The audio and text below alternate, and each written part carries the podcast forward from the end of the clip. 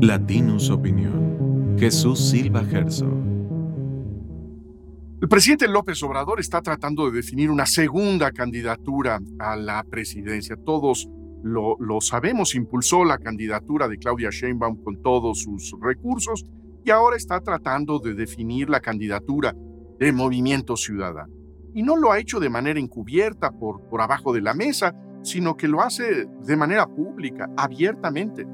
Eh, recordamos que tras la encuesta en eh, eh, Morena, el presidente se mostró muy favorable a la idea de que su antiguo canciller pudiera ser un candidato a la presidencia. Entonces todavía era posible por la vía independiente o también como candidato de, Movimiento Ciudadano. Y preguntaba, el presidente en una conferencia de la mañana. ¿A quién creen ustedes que le afectaría esa alternativa electoral en, en la boleta? Y lo decía muy claramente.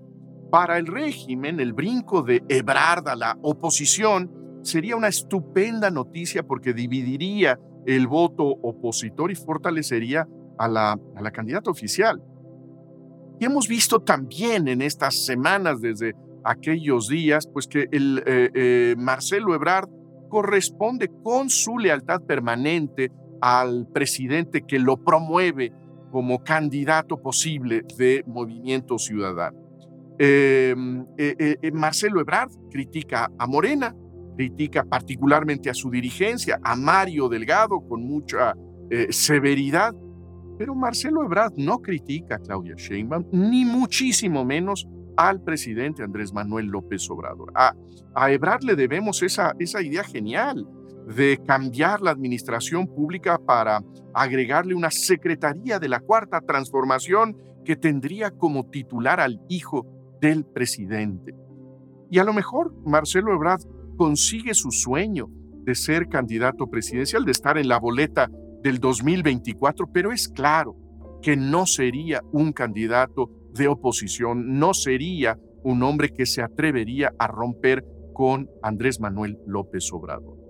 Dante Delgado, el cacique que es dueño de MC, ha dejado eh, clara esa eh, posibilidad eh, abierta.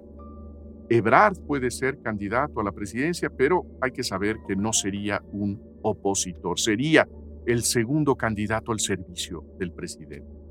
Y vemos este mismo juego en la segunda carta de, Movimiento Ciudadano. Samuel García ya ha presentado su solicitud de licencia ante el Congreso eh, de Nuevo León, aunque lo ha hecho con una, eh, eh, con una torpeza notable.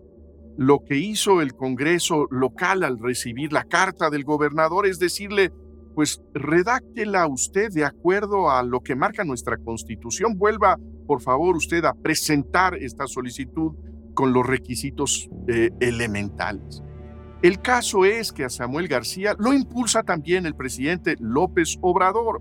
Desde hace muchas semanas aparece como el gobernador favorito del presidente, aparece como un hombre que recibe los elogios eh, del presidente López Obrador, que eh, resalta los empleos que se crean en Nuevo León, la manera en que el gobierno federal se ha podido coordinar con el gobierno de, ese estado y dice que se ha portado muy bien, como si fuera el niño disciplinado de su guardería.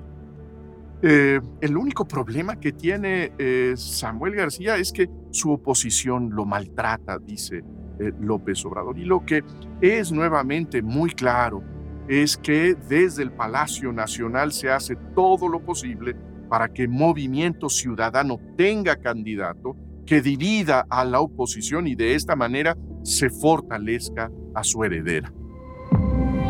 Esto fue una producción de Latinus Podcast.